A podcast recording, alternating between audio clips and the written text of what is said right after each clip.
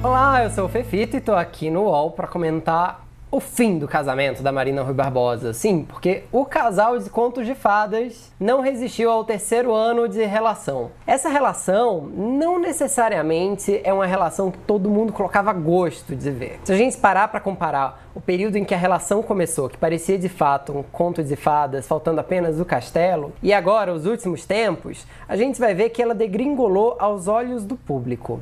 Não por culpa dos envolvidos, mas porque houve muita pressão externa para que a Marina Rui Barbosa e o Xande Negrão acabassem se separando. Claro, as pessoas de fora não tem nada a ver com o que acontece dentro de um casal, mas muita dessa pressão, muito dessa pressão deve ter surtido efeito. Por que eu digo isso? Vamos relembrar. Quando eles casaram, eles reuniram um monte de famosos numa fazenda. E nessa fazenda, milionária inclusive, vários influenciadores e famosos usaram ali de cenário. Todo mundo tinha uma foto na sua paredes e rosas. Um convite para o casamento de Marina Rui Barbosa era significado de que você pertencia a uma sociedade bem exclusiva. O vestido era Dolce Gabbana, todo mundo queria saber, o anel de noivado custava meio milhão de reais, só a lista de presentes somava quase um milhão de reais. Todo mundo queria estar nesse evento.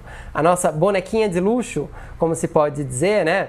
É uma menina promissora que a gente viu crescer nas novelas, acabou encontrando seu príncipe encantado. Um cara bonitão, atlético, piloto e muito, mas muito rico. O casamento com o herdeiro, com Xandinho Negrão, parecia de fato um conto de fadas. Parecia destinado a alimentar as ilusões de muito adolescentes na internet que vive criando chips, como eles mesmos chamam. Até que um ano depois, quando virou estrela de novela das nove, Marina acabou envolvida em uma grande polêmica, porque vários rumores davam conta de que ela seria a pivô, muitas aspas nesse assunto, esse, nesse termo. Esse é um termo muito discutível, inclusive, mas que ela seria a pivô do fim do casamento da Débora Nascimento com José Loreto. A Débora teria descoberto uma traição do José Loreto, que teria sido com a Marina Rui Barbosa, coisa que ela sempre tratou de negar. Agora, se a gente for parar para encarar, encarar do outro lado, uma família quatrocentona, riquíssima, milionária, uma das mais das mais altas classes no Brasil não está exatamente acostumada a ver esse tipo de escândalo afetando de maneira pública os seus bastidores. Pois é, a família do Xandinho Negrão nunca gostou muito da exposição e dos holofotes da Marina Rui Barbosa, e essa história, claro, não pegou nem um pouco bem. Marina e Xandinho continuaram juntos. Muito do que se falou naquela época se provou uma grande mentira. A separação do José Loreto de fato aconteceu, mas a história se estendeu a tal ponto que virou uma piada. Todo mundo falava do surubão de Noronha, por exemplo. Isso derivado de uma suposta traição do José Loreto. Para você ver como as histórias acabaram longe, acabaram alimentando muita imaginação. Ainda assim, a família do Xandinho Negrão tolerou, mas não tolerou feliz da vida todos esses escândalos, como se diria. O casal sofreu uma pressão que poucos casais recém-casados costumam sofrer. Vamos combinar. E muita gente que a gente conhece talvez não tivesse permanecido junta depois de tanta boataria, depois de tanto rumor. Nesse caso, os dois não só permaneceram, como fizeram questão de mostrar que o laço deles era muito forte.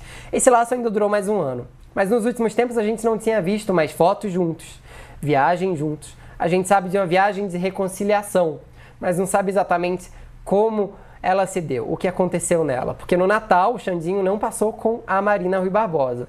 A assessoria disse que era por causa do Covid. Agora a gente sabe que o motivo pode ter sido outro. A assessoria da Marina, inclusive, foi responsável por comunicar o fim do casamento. E não demorou, um outro nome surgiu nessa história, Guilherme Mussi, um deputado muito famoso por ter sido alvo de uma reportagem do Fantástico por não respeitar sua vizinhança.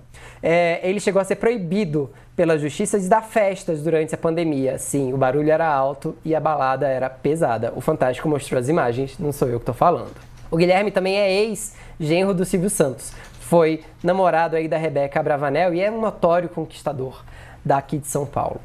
O que chama atenção é que o nome dele tenha surgido tão logo o comunicado do divórcio tenha saído. Mais um fator pelo qual eu acho que a família do Xandinho Negrão não deve estar muito feliz com, esse, com o desenrolar dessa história.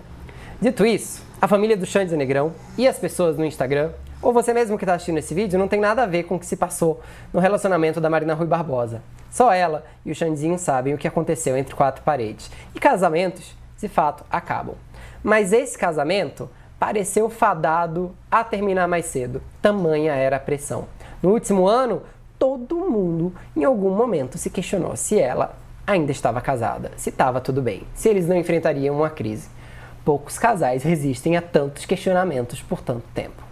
Então, nesse sentido, esse conto de fadas que começou feliz acabou com a grande torcida por um final infeliz. E a Marina, agora, vai restar lidar com a exposição sozinha, porque o Xande Negrão vai acabar saindo dos holofotes, mas os holofotes seguirão em cima dela e todo mundo vai querer saber sobre a sua vida de solteira, sua vida de namorada, sua vida de casada. É difícil ser uma estrela como Marina Rui Barbosa, claro que ela tem muito bônus nisso, mas a pressão vai continuar forte sobre ela. Que ela tenha coragem.